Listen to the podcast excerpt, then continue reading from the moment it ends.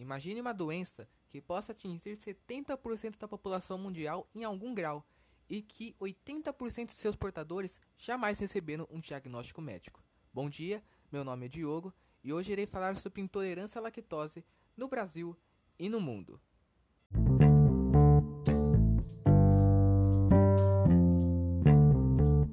Estima-se que no mundo 60 a 70% da população apresente algum nível de dificuldade de digestão da lactose, que é um açúcar abundante no leite de mamíferos e essencial para a nutrição dos recém-nascidos.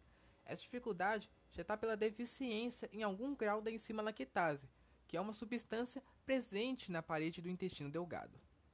Embora possa ser genética ou chamada de primária, quando se manifesta desde o nascimento, a deficiência dessa enzima pode aparecer após patologias que provoquem lesões no intestino, como infecções intestinais ou doenças como a de Crohn ou doença celíaca. Outras causas, como o uso prolongado de antibióticos e até mesmo a desnutrição, podem produzir a redução da lactase. A doença tem geralmente início no fim da infância ou no início da idade adulta. No Brasil, acredita-se que 40% da população apresente deficiência dessa enzima.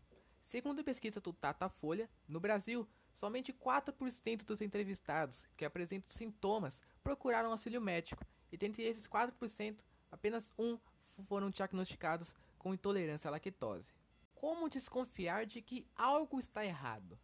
O desconforto abdominal, com cólicas, a diarreia e a flatulência são as manifestações mais comuns, mas a intensidade varia de pessoa para pessoa. Isto porque depende da quantidade de lactose presente na dieta e do grau de insuficiência da enzima lactase de cada indivíduo. Pequenas quantidades de lactose podem causar um enorme desconforto para quem tem grande deficiência de lactase, ou nenhum sintoma em pessoas com deficiência leve dessa enzima. Esses sintomas geralmente começam entre 30 a 2 horas após ingerir alimentos que contenham lactose. Quanto maior e mais frequente o consumo de lactose, piores são os sintomas. Eu estou sentindo alguns sintomas, mas como eu posso ter certeza? O diagnóstico pode ser confirmado quando os sintomas desaparecem depois de eliminar a lactose da dieta, e geralmente é feito pela própria pessoa. É preciso lembrar que esses sintomas podem pendurar ainda por dias ou semanas. O diagnóstico pode ainda ser confirmado através de exames laboratoriais, teste respiratório, teste de tolerância à lactose ou teste genético. A realização de endoscopia para a dosagem de lactase pode ser realizada após recolher um fragmento do intestino. É um exame com alta sensibilidade, mas fica reservado quando a dúvida permanece após a realização de outros exames, já que se trata de um exame invasivo. Fui diagnosticado. E agora? O tratamento óbvio seria a retirada do leite de vaca. Entretanto, é preciso atentar para uma ingesta adequada de cálcio para evitar doenças ósseas, principalmente para crianças e recém-nascidos. A suplementação costuma ser necessária. Uma boa prática é inicialmente retirar todo o leite para o controle dos sintomas, com sua reintrodução gradual só após a melhora do quadro, até a quantidade que o paciente tolere, isto porque a maioria dos pacientes toleram doses menores de leite, cerca de 12 a 15 gramas de lactose ou 300 ml de leite, divididos em duas tomadas. A opção de substituir o leite por produtos que tenham um teor reduzido de lactose deve ser considerada.